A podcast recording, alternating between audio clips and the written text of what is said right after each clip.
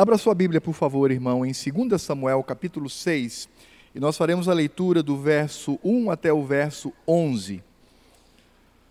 2 Samuel, capítulo 6.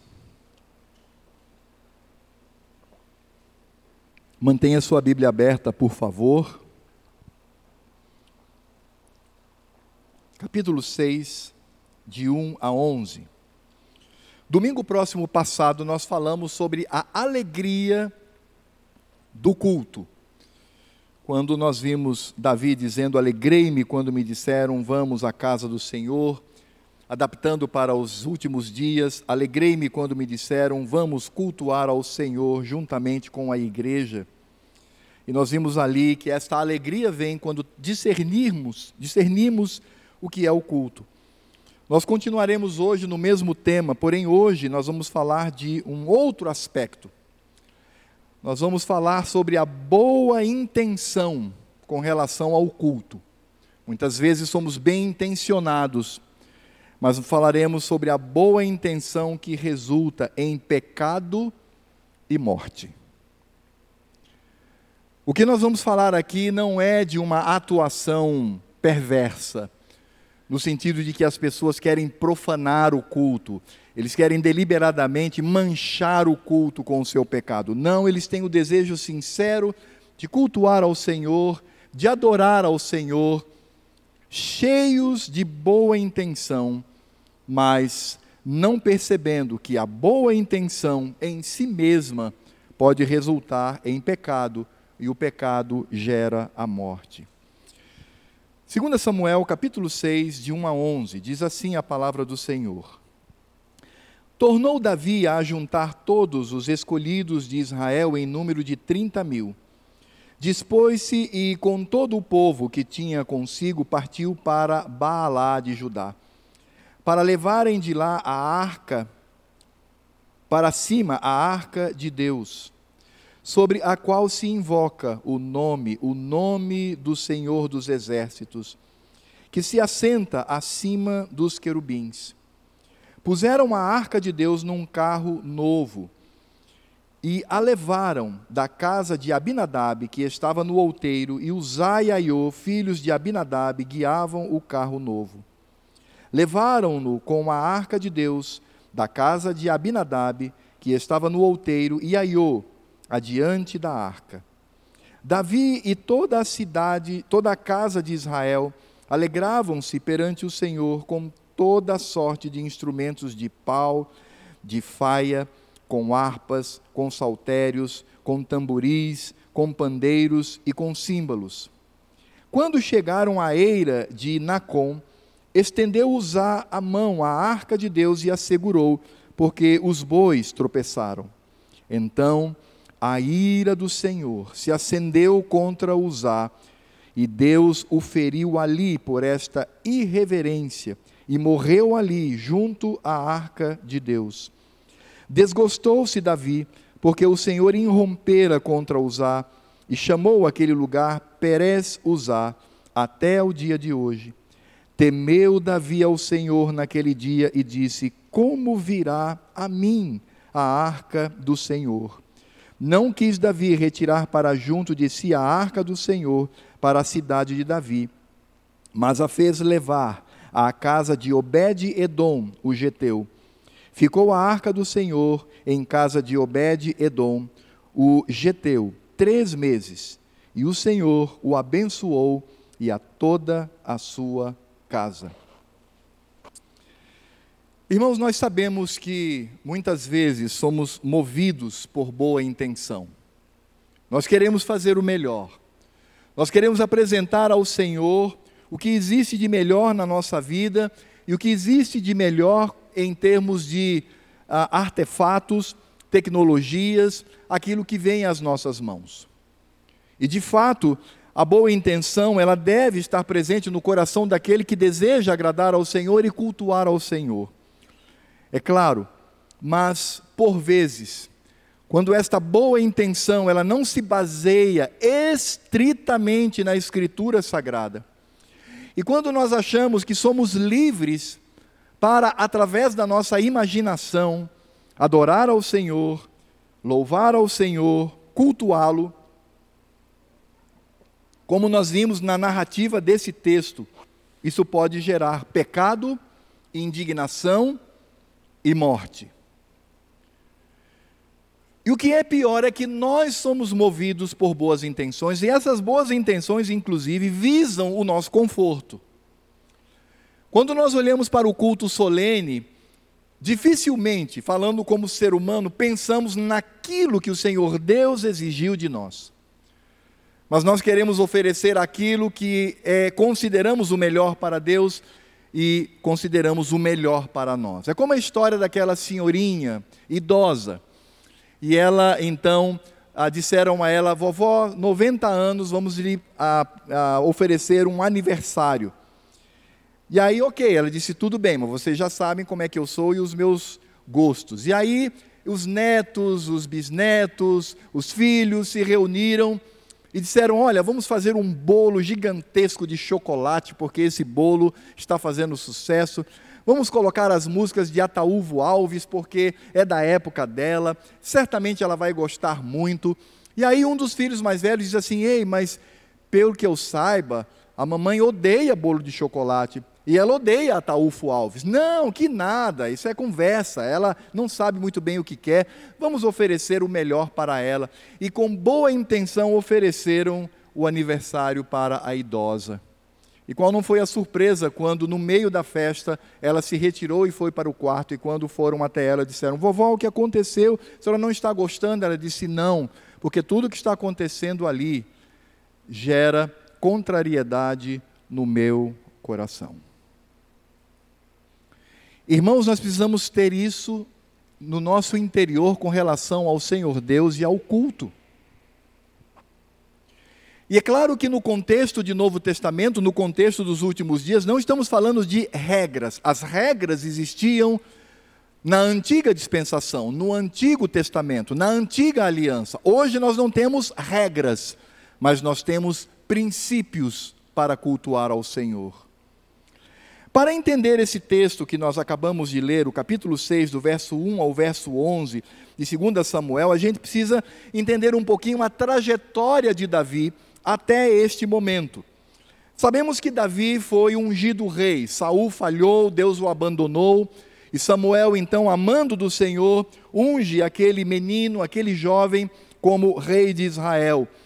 E uma das primeiras conquistas de Davi foi com relação à cidade dos Jebuseus. Jebus era o nome da cidade. Ele conquista aquela cidade porque aquela cidade tinha um lugar estratégico ali na Palestina. E então, quando ele conquista Jebus, dos Jebuseus, ele traz novamente o antigo nome desta cidade, que é Jerusalém. Esta região e esta cidade, ela existe desde Melquisedeque, que recebeu Abraão, e Abraão, reconhecendo a sua pequenez diante daquele rei de Salém, oferece dízimos e oferece também uma refeição com aquele que tipificava a Cristo, se não era de fato Cristo, numa teofania. E é claro que quando Davi conquista Jerusalém, que é chamada agora a cidade de Davi, ele deseja fazer dali o centro do povo, o centro de Israel, como símbolo de unidade. E para isso ele coloca o seu trono ali. Agora o palácio do rei será nesta cidade, mas também será o centro do culto. Ali ele faria o lugar onde todos deveriam migrar de suas casas, pelo menos uma vez por ano, ou pelo menos ou três vezes ao ano, e eles saíam para as festas e os cultos, e iam até Jerusalém, e ali cultuavam ao Senhor. Portanto, o desejo de Davi não era apenas espiritual, mas o desejo de Davi também era político, no que diz respeito à boa política. Ele queria dar identidade, ele, gost... ele queria dar unidade àquele povo, às tribos de Israel. E aí então ele se lembra da arca. E ele sabe que a arca representava a presença do Senhor, porque essa arca por vezes é chamada de arca do Senhor, por vezes é chamada de arca da aliança e por vezes é chamada de arca do testemunho. Uma caixa que ali estava a representação da presença do Senhor dos exércitos e da sua aliança. Para nós entendermos o que é esta caixa, a palavra arca é um termo arcaico do português que significa simplesmente caixa, podemos entender um pouquinho quanto ao que a palavra de Deus ordenou acerca da sua construção. Isso está em Êxodo 25, de 10 a 22, quando diz assim: Também farão uma arca de madeira de acácia, de dois côvados e meio será o seu comprimento, de um côvado e meio a largura, de um côvado e meio a altura de ouro puro a cobrirás por dentro e por fora, a cobrirás e farás sobre ela uma bordadura de ouro ao redor. Fundirás para ela quatro argolas de ouro e as porás nos quatro cantos da arca, duas argolas num lado dela e duas argolas no outro lado. Farás também varais de madeira de acácia e os cobrirás de ouro. Meterás os varais nas argolas aos lados da arca ao, aos lados da arca, para se levantar por meio deles a arca. Os varais ficarão nas argolas da arca e não se tirarão dela, e porás a arca do testemunho que eu te darei. Farás também um propiciatório de ouro puro, de dois côvados e meio será o seu comprimento, e a largura de um côvado e meio. Farás dois querubins de ouro, de ouro batido, e os farás nas duas extremidades do propiciatório um querubim na extremidade de uma parte e o outro na outra extremidade.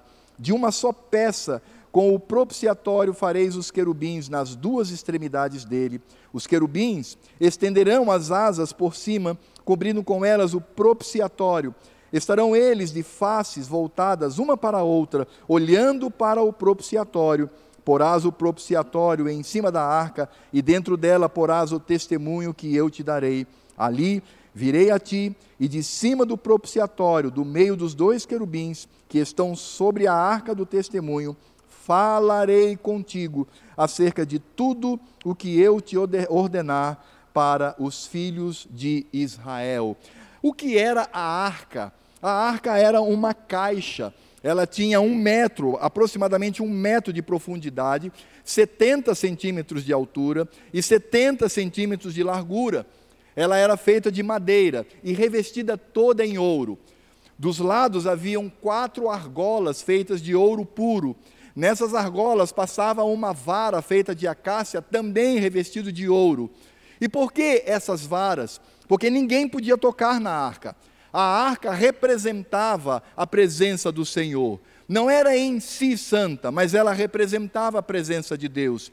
Por isso que foi feito um propiciatório para a propiciação dos pecados, e sobre ele duas imagens de querubins. Por que as imagens de querubins? Porque quando nós lemos em Ezequiel e em Apocalipse, nós vamos perceber que o Senhor possui um trono não só acima dos querubins, mas que esse trono está assentado sobre estes seres. Estes seres que voam, eles conduzem o Senhor num trono perfeito.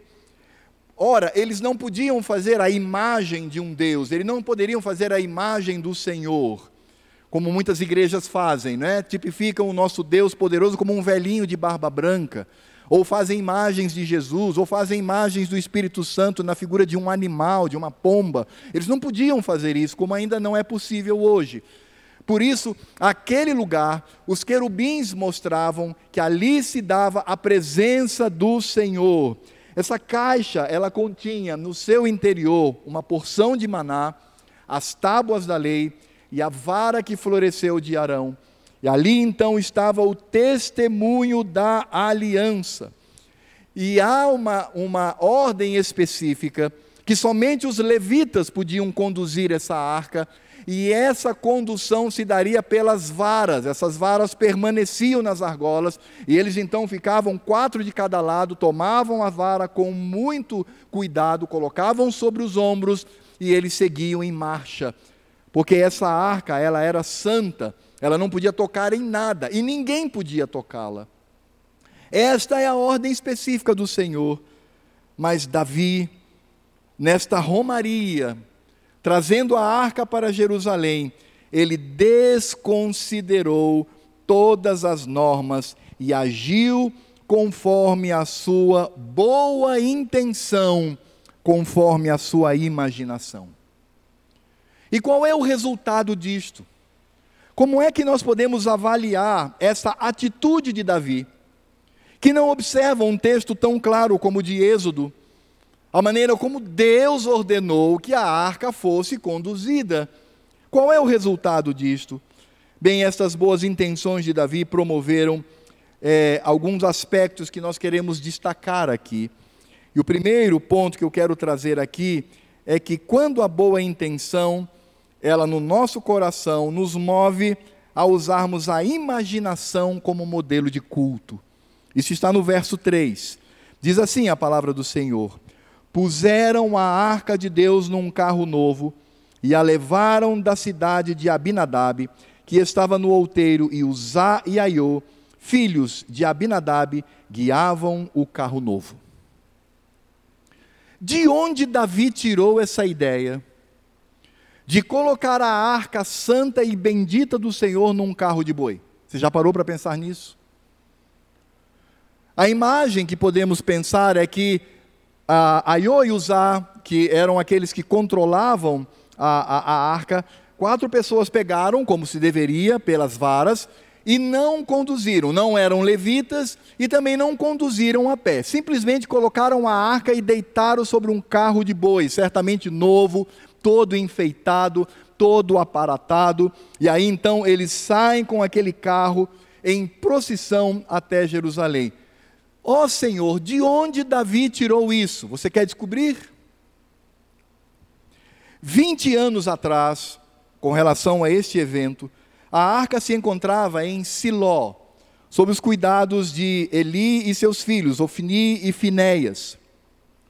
Lá em 1 Samuel capítulo 4, diz que o povo de Israel foi lutar contra os filisteus. E os filisteus estavam vencendo a batalha. Eles voltam para Eli dizem assim: Olha, nós precisamos levar a arca, porque estamos perdendo a guerra. E certamente a presença da arca nos dará a vitória. Então Eli autoriza, Ofni e Finéias levam então a arca, juntamente com levitas, até o lugar do campo de batalha. Mas eles perderam a guerra. Quem sabe eles não tinham colocado na arca um coração idólatra, colocado nela em si mesma como um objeto mágico que poderia fazê-los vencer. E nesse momento, essa arca ela é sequestrada pelos filisteus.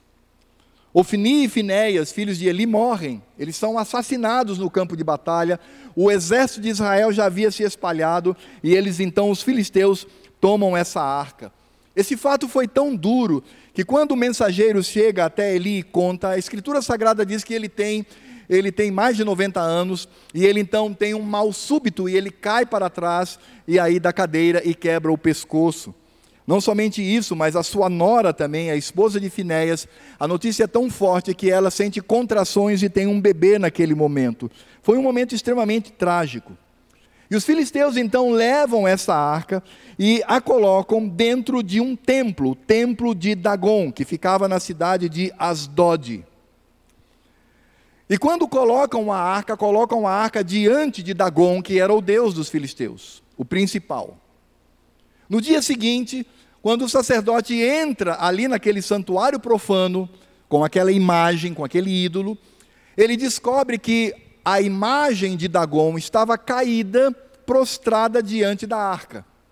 Os sacerdotes cuidadosos vão ali, levantam novamente aquele ídolo, ajeitam e colocam-no de pé. No dia seguinte, eles retornam e eles descobrem que a imagem de Dagon não só está caída, mas também com a sua cabeça cortada e as suas mãos ficando somente o tronco. E não somente isto, mas começa a surgir no meio do povo tumores, possivelmente ah, trazido por ratos, há uma praga de ratos no meio deste povo, e eles começam agora a desenvolver tumores, talvez bulbos, não é? como a peste bubônica.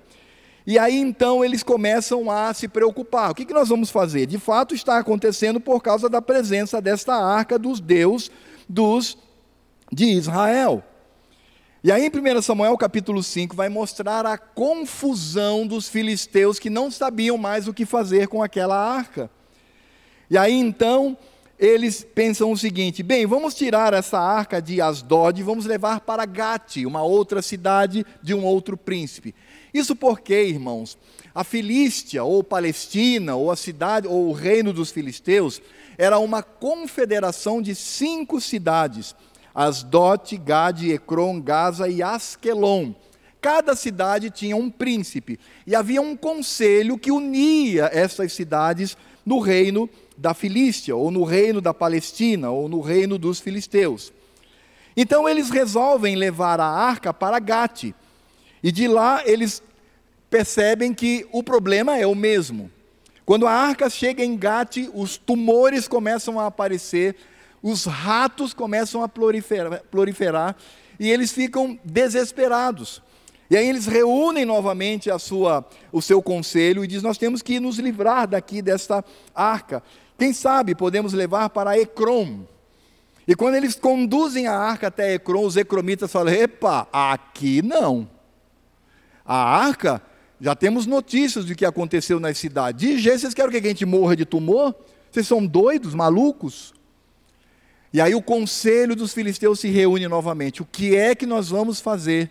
E aí um dos sábios, que é chamado de adivinho, diz assim: vamos devolver. Vamos devolver aos judeus, vamos devolver para Israel.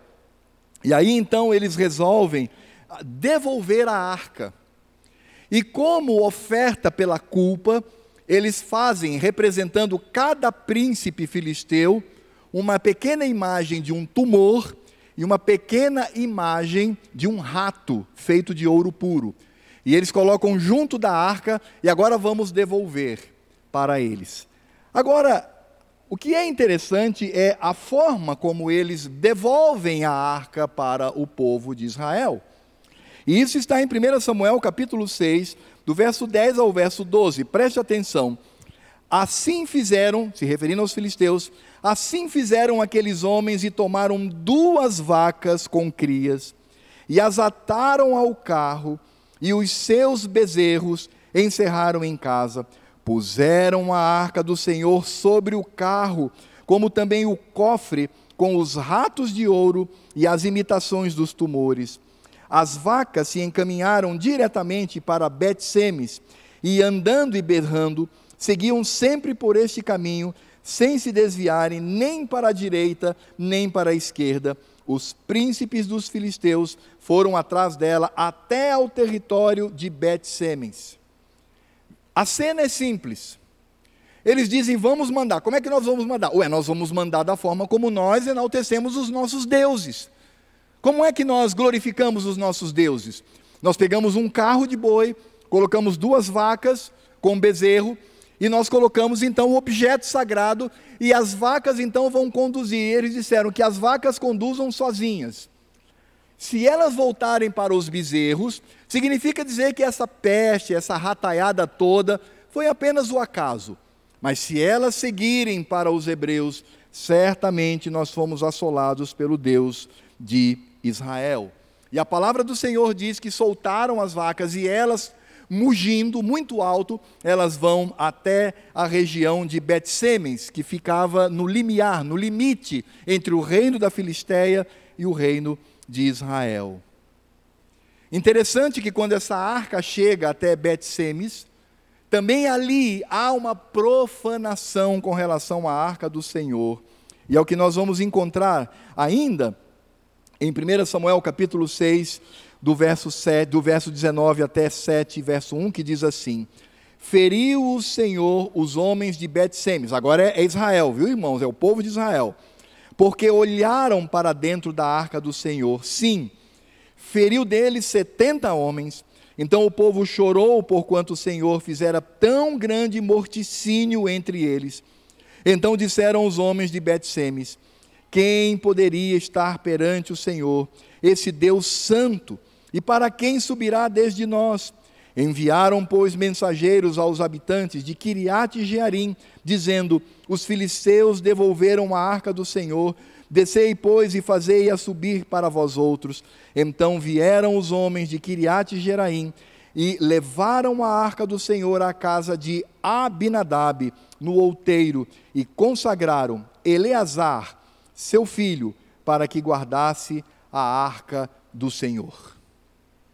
Isso aconteceu 20 anos antes da procissão de Davi. Davi conhecia essa história. Ele sabia o que havia acontecido com os filisteus. Eles sabiam que, na imaginação depravada daqueles homens, trataram a arca não da maneira como deveria. E usaram então carros de bois para conduzi-la. Davi sabia que o povo daquela cidade olhou para dentro da arca, o povo de Bet-Semes olhou para dentro da arca e o Senhor matou 70 pessoas com a sua ira. Davi sabia disto. Mas ele não considerou. Portanto, o que nós encontramos aqui, sem dúvida nenhuma, é que Davi, ele escolhe o mesmo ritual, a mesma forma dos pagãos filisteus para conduzir a arca do Senhor. Porque o que os pagãos faziam era muito bonito. E não somente isso, o que os pagãos faziam também era, de certa forma, ou poderia ser admirado pelos judeus. Que coisa bonita!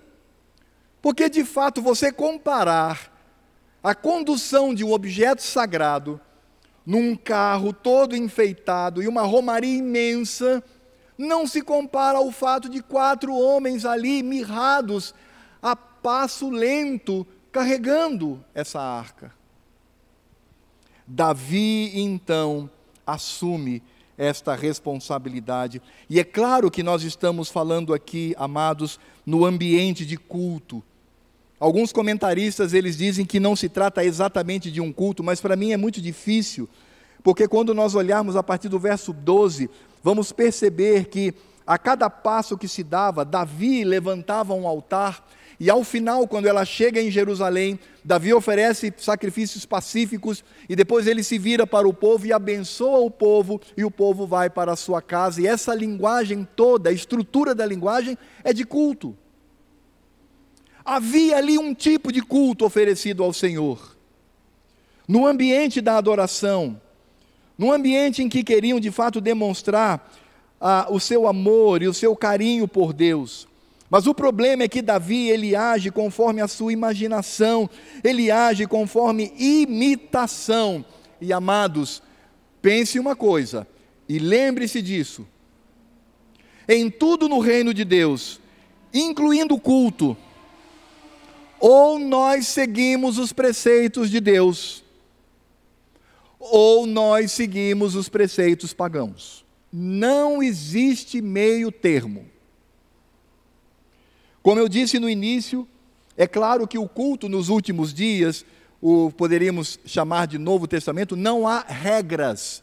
O Senhor Deus não estipula regras para o culto. Isso acontece no Velho Testamento, mas há princípios que a Escritura Sagrada nos traz, que é o que nós chamamos de princípio regulador do culto, porque o culto é para Deus. E Ele quer que seja feito conforme a vontade dEle, e não conforme a nossa vontade, porque o nosso, entre aspas, melhor pode ser pecado, pode ser afronta.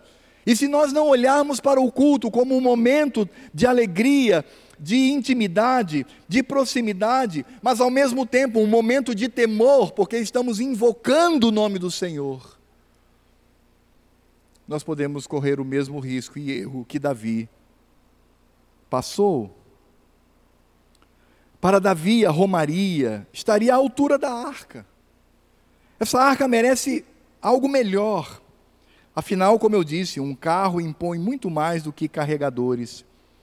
Mas nós sabemos, conforme a Escritura Sagrada, Deus havia ordenado: ninguém toca na arca.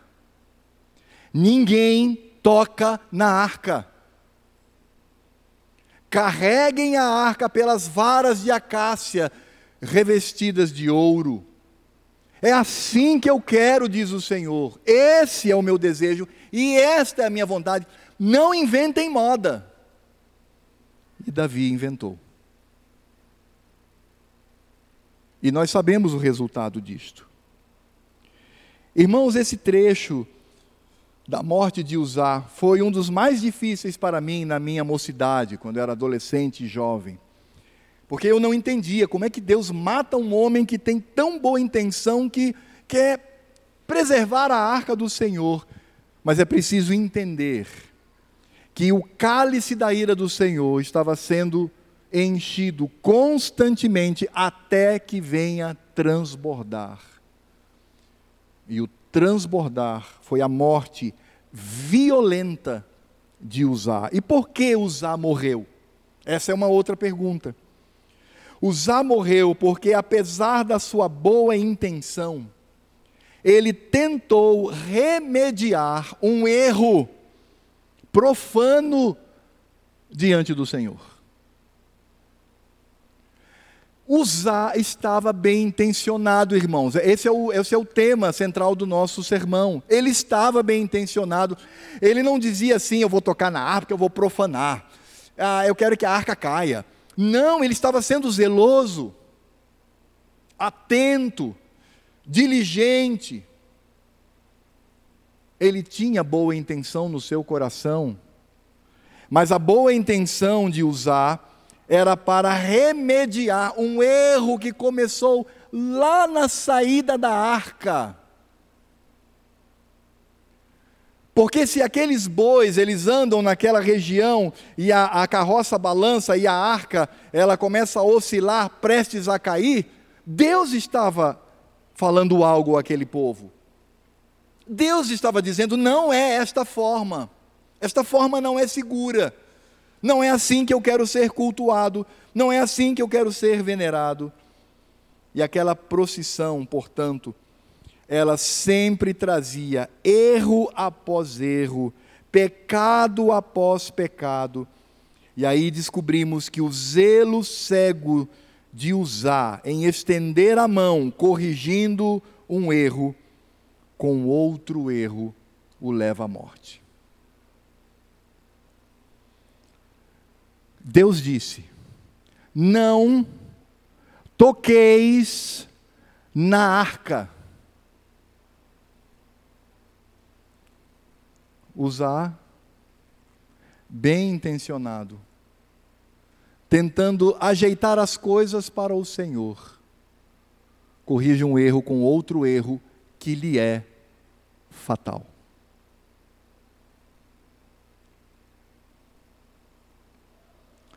O gesto de usar é descrito na Escritura Sagrada como um ato irreverente.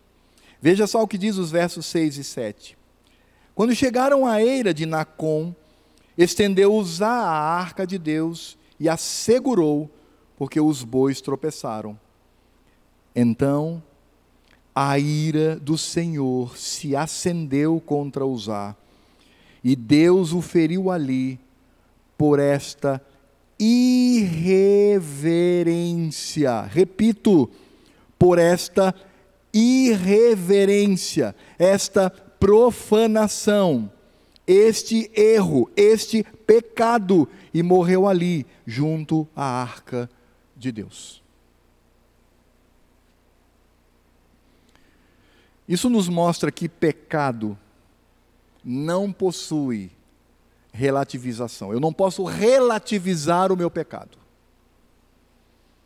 Ou eu sigo aquilo que o Senhor prescreveu na Sua palavra, ou eu estou pecando contra Ele. Não há meio termo. E é por isto que toda aquela procissão, toda aquela pantomima, todo aquele cenário termina em morte. E Davi, que saíra ali daquela região com a arca, agora está com seu coração triste, humilhado, ele está ali diante de todos, sendo amassado e pisado pelo Senhor. Porque o resultado do culto que ele oferece a Deus, conforme a sua imaginação, imitando os filisteus, resulta na morte de Uzá, um dos guardiões da arca do Senhor.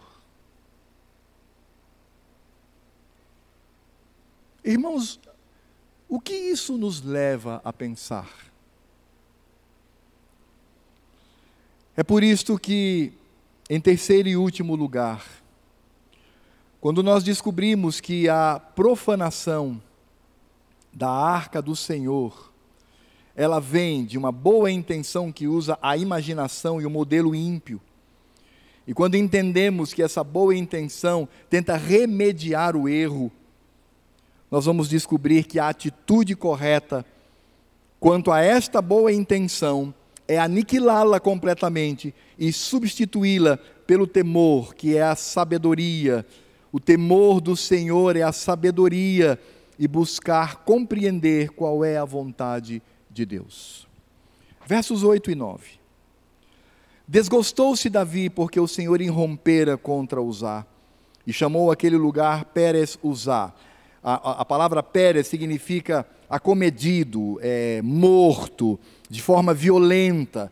Ali, de fato, Uzá sofreu o peso da mão do Senhor até o dia de hoje. Verso 9: Temeu Davi ao Senhor naquele dia, temor que não houve no início desta celebração, temor que estava ausente quando ele se preparou para cultuar ao Senhor e levar em ambiente de culto a arca para Jerusalém. Agora sim, depois de tudo que ocorre, depois do erro, tendo seu coração contristado e desgostado, diz: temeu Davi ao Senhor. Agora,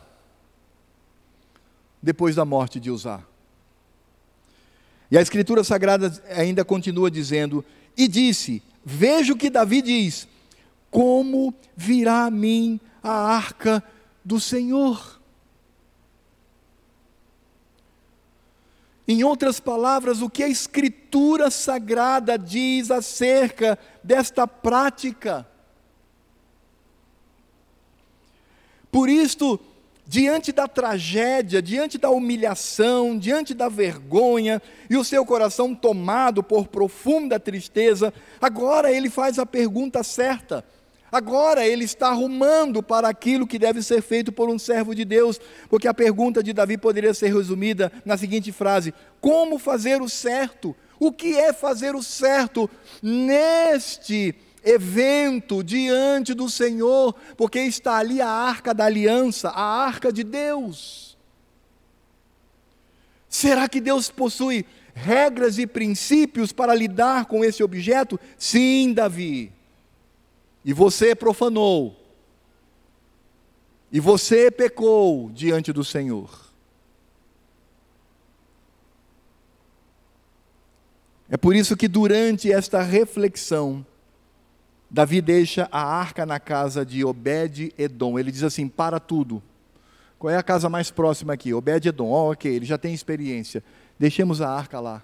Três meses ela ficou. E três meses Davi ficou no seu palácio refletindo sobre o que havia acontecido e o que ele deveria fazer.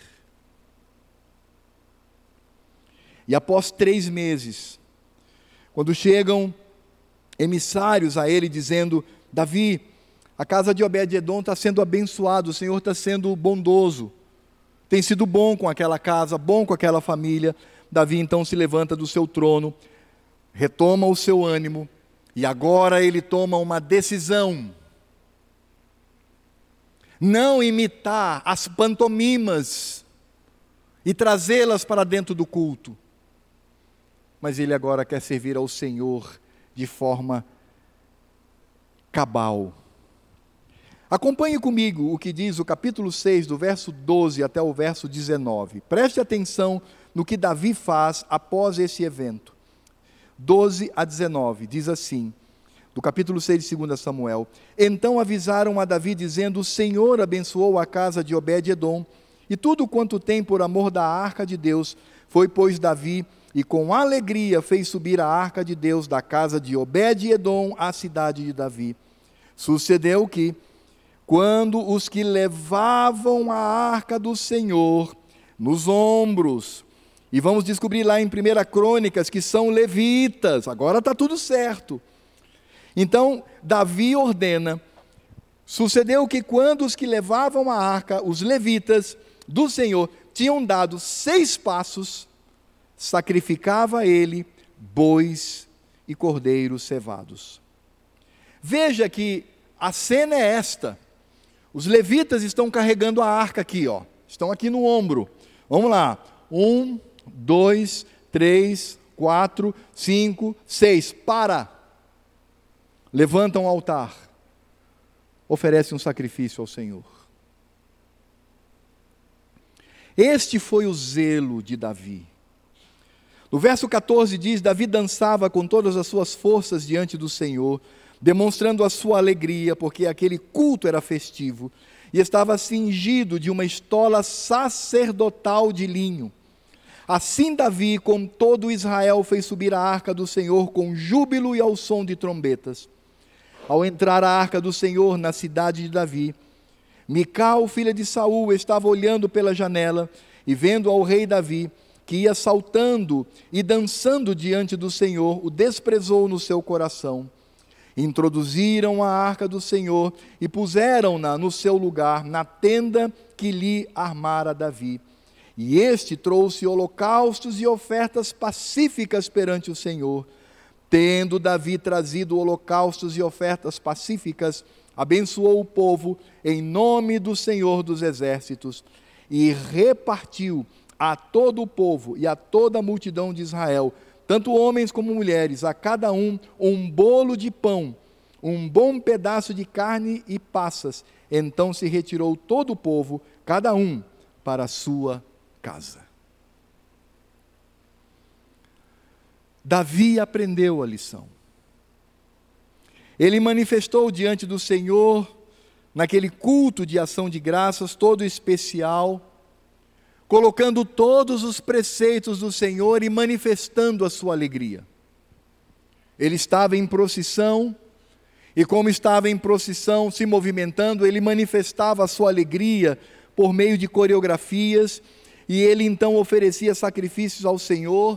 Quando chega em Jerusalém, ele levanta um altar, oferece mais sacrifícios, depois é, distribui pão, passas e carne ao povo, os abençoa e os dispensa, cada um para a sua casa.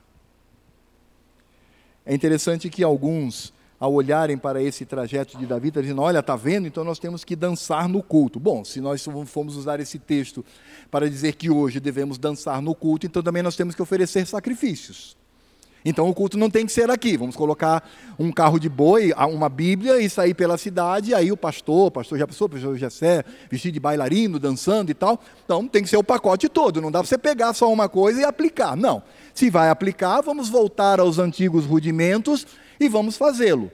Esse é o caso. Nós estamos vivendo agora um outro momento. Mas a lição que nós temos aqui, amados, é como Davi, de fato, ele entende que as normas deveriam ser seguidas, porque o Senhor assim determinou. E isso acontece, amados, porque essa arca que foi conduzida, ela não era um fim em si mesmo, mas essa arca, ela apontava para alguém. Essa arca, ela era um tipo de Cristo. Se nós lembrarmos aquilo que já vimos, vamos é, descobrir que a arca do Senhor tinha no seu interior uma vara que floresceu. Essa vara aconteceu quando Moisés mandou Arão colocar varas de várias pessoas diante da arca, e a vara de Arão, aquele pedaço de madeira, floresceu, apontando que este Arão deveria ser o sacerdote. É por isso que a vara presente ali na arca aponta para o sacerdócio de Cristo. Cristo como nosso mediador, mas também a maná dentro da arca, o pão que desceu do céu, o pão que aponta para Cristo. Cristo mesmo diz: aquele pão perecia, mas eu sou o pão eterno, eu sou o alimento. E vocês serão salvos por mim, serão fortalecidos por mim. E isso aponta para quê? Para Cristo Rei. Viram como Davi ofereceu pão ao povo? Da mesma forma, Cristo, o pão da vida, é o Rei sobre nós. Mas também havia dentro da, da arca as tábuas da lei. E as tábuas da lei apontam para que ofício de Cristo, profeta. Aquele que trouxe de fato a lei do Senhor ao povo Portanto, temos na arca a tipificação dos três ministérios de Cristo: o sacerdócio, pela vara que floresceu, o rei, pela presença do pão, e o profeta pela presença da lei, mas não apenas isto, a tampa da arca também havia o espaço da propiciação, apontando para Cristo como o redentor. Não apenas o tabernáculo e o templo apontavam para Cristo, mas a arca, porque a propiciação vem do Senhor. A ideia é que a arca era um ponto onde o Senhor Deus olhava de cima para baixo, acima dos querubins, e ali então estabelecia a sua redenção. Isso aponta para Cristo. E não somente isto, mas a arca também aponta para a presença de Cristo entre nós, porque a arca suscitava temor por representar a presença divina. A presença da arca não continha o Senhor Deus, porque ele não pode ser contido por nada, mas ali havia uma representação da presença do Deus Todo-Poderoso, e isso aponta para Cristo, porque Cristo é a presença de Deus no nosso meio. Cristo é Emanuel, e ele está conosco. E é por isto que, a exemplo da arca no Velho Testamento, a presença de Cristo deve nos trazer alegria, alarido, como foi o seu transporte, como foi a sua recepção dos filisteus, mas também deve trazer em nós temor, porque a presença de Cristo deve suscitar em nós um misto de alegria e temor. Se lembra de João na ilha de Pátimos? Quando apareceu a ele quem? Deus Pai? Não. O Espírito Santo? Não. Apareceu Cristo. E aí João fez assim, né? Oh Jesus, tudo bacana. Ah, Senhor, que bom, me dá aqui um abraço, Senhor. Ai, que bom que o Senhor estar aqui. Foi assim que João fez? João, que era discípulo, que conviveu com ele. As Sagradas Escrituras diz que ele caiu como morto diante da presença de Cristo. A arca, portanto, simbolizava a presença de Cristo, a obra de Cristo, a pessoa de Cristo. Por isso, quando nós olhamos Davi conduzindo a arca num ambiente de adoração, nós descobrimos que o que estava centralizado ali era Cristo e a sua obra. Por isso, neste culto aqui, o que está sendo centralizado é Cristo, pela sua obra redentora e por sua morte na cruz. Nós precisamos entender que Cristo é o centro do culto, não os rituais, não os gestos, não coreografias, mas Cristo. Quando nós entramos e sentamos aqui como povo de Deus, Cristo deve inundar a nossa mente o nosso coração até o fim, vendo nele o motivo para estarmos aqui. Eu gostaria de trazer ao final algumas aplicações com relação a este evento de Davi e a forma como Cristo ele é centralizado pela presença da arca que tipificava a sua pessoa e a sua obra. E eu quero trazer aqui quatro aplicações a tudo isso que nós ouvimos pela exposição da Escritura Sagrada. A primeira é: o culto, ele sempre é profanado, preste atenção, o culto sempre é profanado quando nós agimos pela nossa imaginação e imitamos as práticas dos ímpios. Não foi assim em toda a história de Israel. Muitos profetas se levantaram acusando o povo porque eles diziam que Astarte era esposa de Javé. Eles não abandonaram o Senhor, acrescentaram apenas um deusinho, uma imagenzinha a mais, só isso.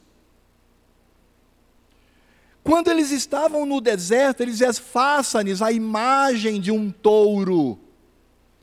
E quando fizeram a imagem de um animal, o povo todo disse, Arão, a melhor dizendo, disse: Hoje à noite será festa ao touro. Não, a Apis, o deus egípcio. Não, a Javé.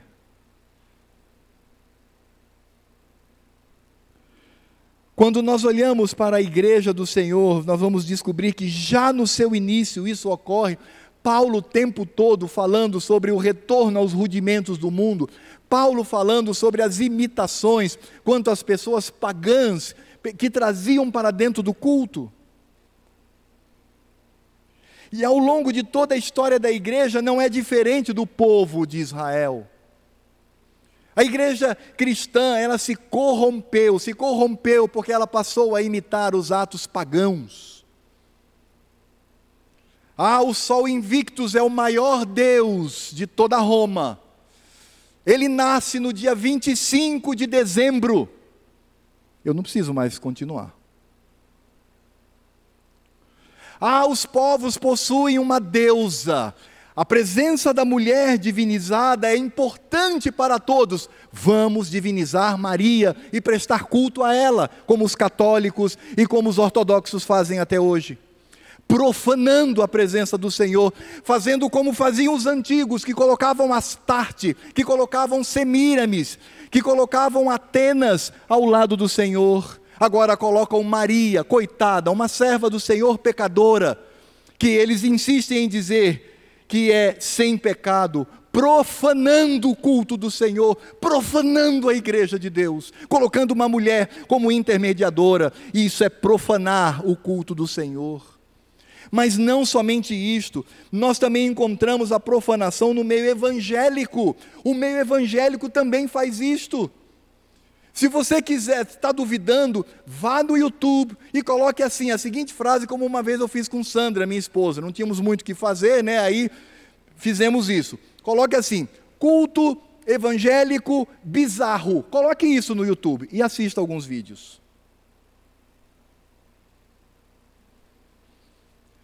São coisas inadmissíveis. E eu não estou falando aqui de regras.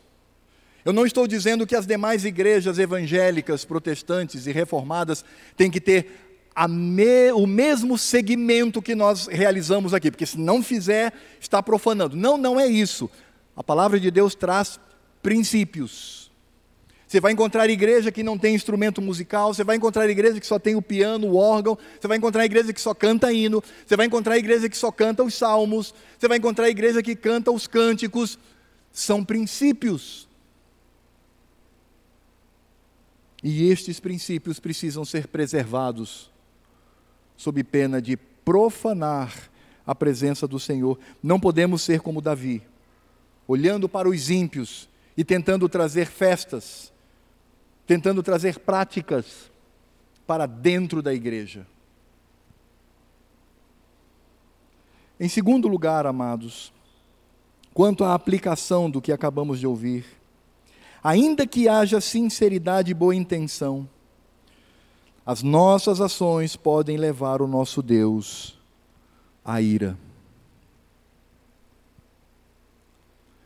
Quando nós olhamos os dez mandamentos, os quatro primeiros mandamentos estão relacionados a Deus e a forma como devemos cultuá-lo. Não terás outros deuses diante de mim. Segundo, não farás para ti imagem de escultura, não as adorarás, nem lhe darás culto. Terceiro, não dirás o nome do teu Deus em vão. Quarto, lembra-te do dia de descanso para o santificar.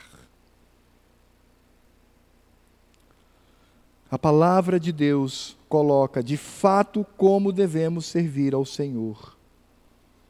Nós precisamos ser cuidadosos, porque senão podemos levar o Senhor Deus à ira e aquilo que deveria ser a manifestação da nossa alegria pode se tornar tremenda amargura, humilhação desnecessária e, ao mesmo tempo, temor profundo quando olhamos para a grandiosidade de Deus.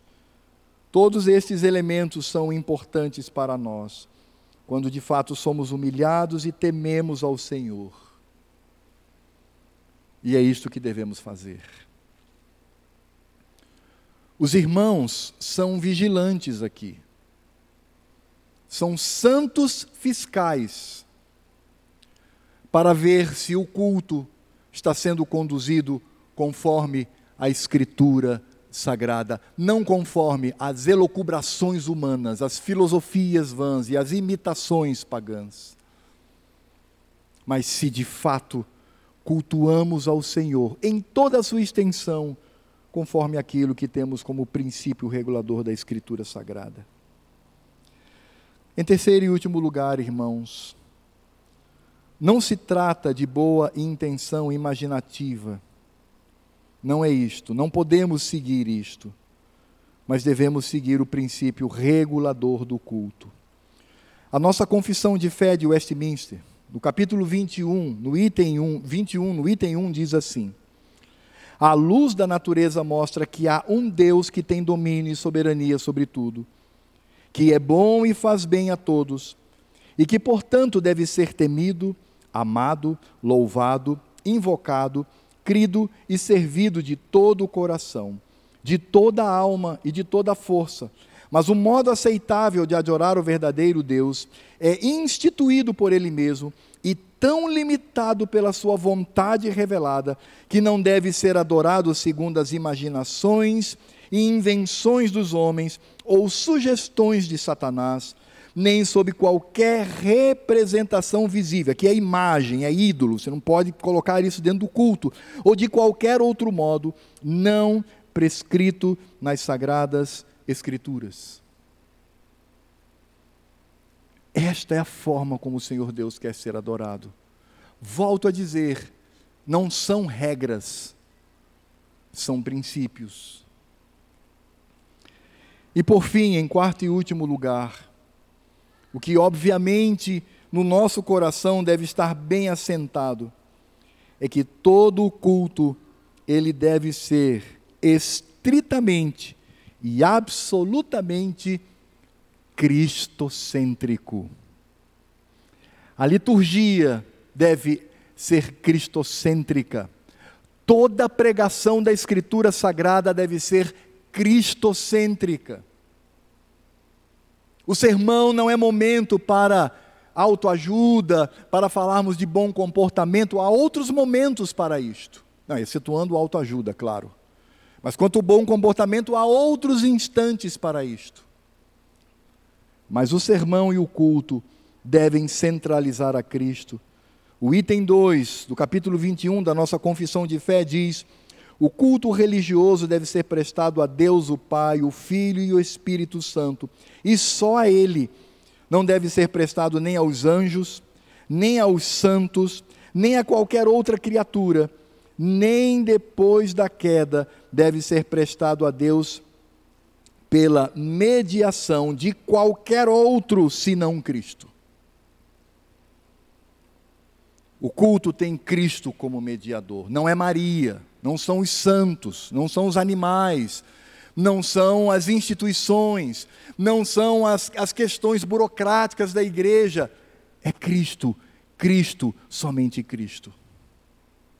Ele é aquele que vai mediar o que estamos fazendo para com Deus Pai Todo-Poderoso. Que sai, irmãos, nesta noite possamos fazer como Davi, possamos fazer a mesma indagação e ter no nosso coração o mesmo sentimento. Temeu Davi ao Senhor naquele dia e disse: Como, como virá a mim a arca do Senhor? Que haja em nós o mesmo sentimento. Como? devemos cultuar ao nosso Deus. Convido o pastor Gessé para vir aqui à frente, orar e impetrar a bênção.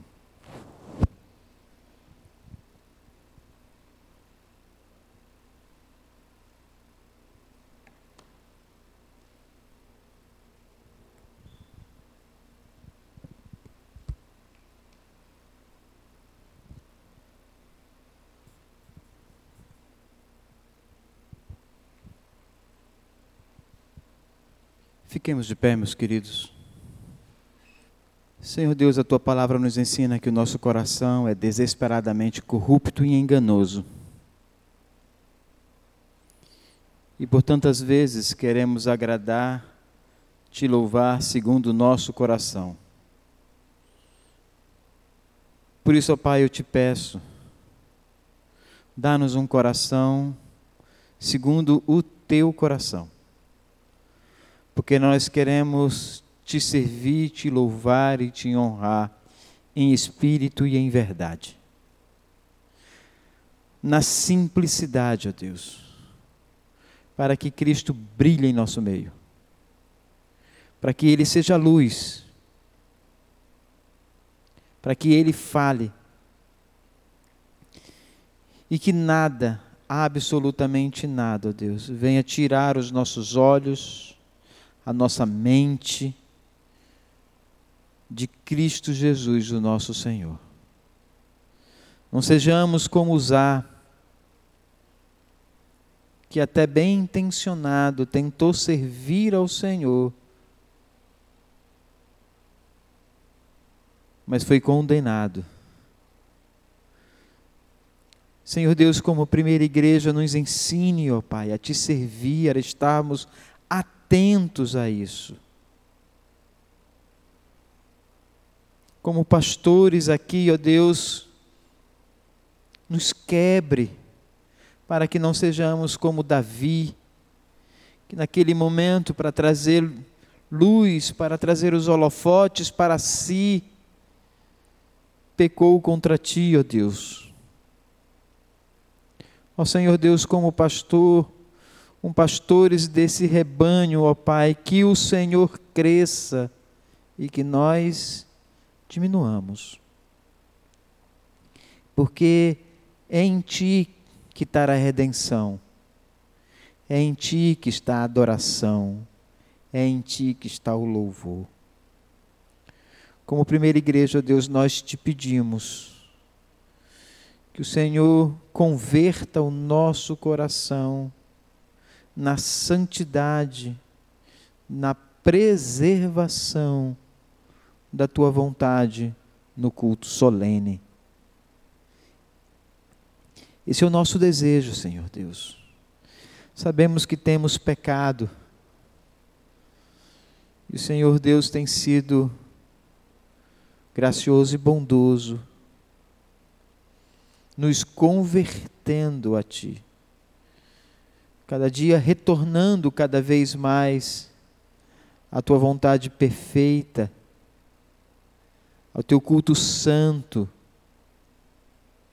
aquilo que foi instituído lá no Éden, na simplicidade, ó Deus, num diálogo, numa conversa, numa instrução. Essa é a simplicidade do culto. E é assim que nós devemos fazer, Senhor. Perdoe os nossos pecados. Nós te pedimos isso, em nome de Cristo e para a glória de Cristo. E que a graça do nosso Senhor Jesus Cristo, graça tão maravilhosa que nos alcançou quando nós ainda éramos pecadores, que o amor de Deus, o nosso Pai, amor revelado na pessoa do seu Filho, e que o dom do Espírito Santo repouse sobre este pequeno povo aqui presente e sobre todo o povo de Deus espalhado nesta terra que te serve, que te adora e que aguarda a tua vinda, agora e sempre. Amém.